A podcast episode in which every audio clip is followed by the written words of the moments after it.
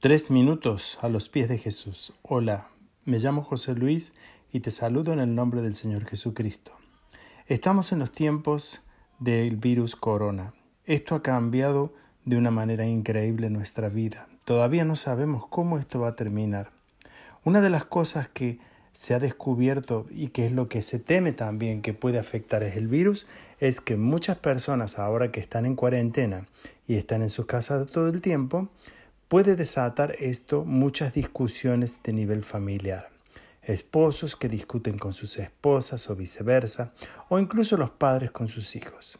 Incluso se teme que pueda traer lo que se llama la violencia en el hogar. Muchos padres, cuando han perdido la paciencia, probablemente lleguen a golpear a sus hijos o sus hijos a gritar a sus padres. Y esto ocurre también a nivel de la pareja.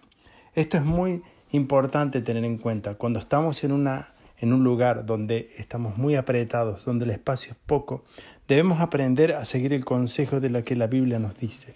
Eclesiastés el capítulo 7, el verso 9 dice, No te apresures en tu espíritu a enojarte, porque el enojo reposa en el seno de los necios. Si la Biblia nos enseña y nos quiere decir ahora que nosotros podemos controlar el enojo, quiere decir que es algo a lo cual nosotros podemos vencer.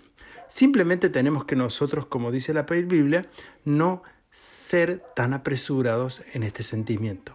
Es muy probable que al estar al lado de una persona mucho tiempo lleguen a haber roces y estos roces sean muy difíciles, pero tienes que aprender a controlar ese enojo, tienes que aprender a controlar lo que tu espíritu hace.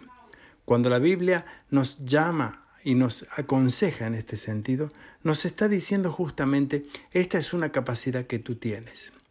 Yo quiero a través de este mensaje en este día invitarte a reflexionar en este texto. No te apresures a enojarte. Probablemente tengas eh, muchas oportunidades ahora que están todos en casa de enojarse. Quizás peleen por espacios. Simplemente el sentarse a ver la televisión hará que cada uno quiera ver su programa y esto traerá discusiones.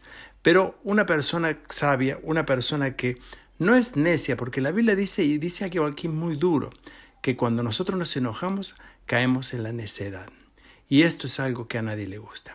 Yo te invito a que seas sabio y a que en este tiempo que tengas que compartir con tu familia estos espacios reducidos, puedas ser un gran testimonio. Vas a haber vencido, si vences el enojo, un gran enemigo. ¿Qué piensas tú de esto? Nos gustaría escuchar tu testimonio y opinión. Nos puedes visitar en iglesialatina.com. Que el Señor te bendiga.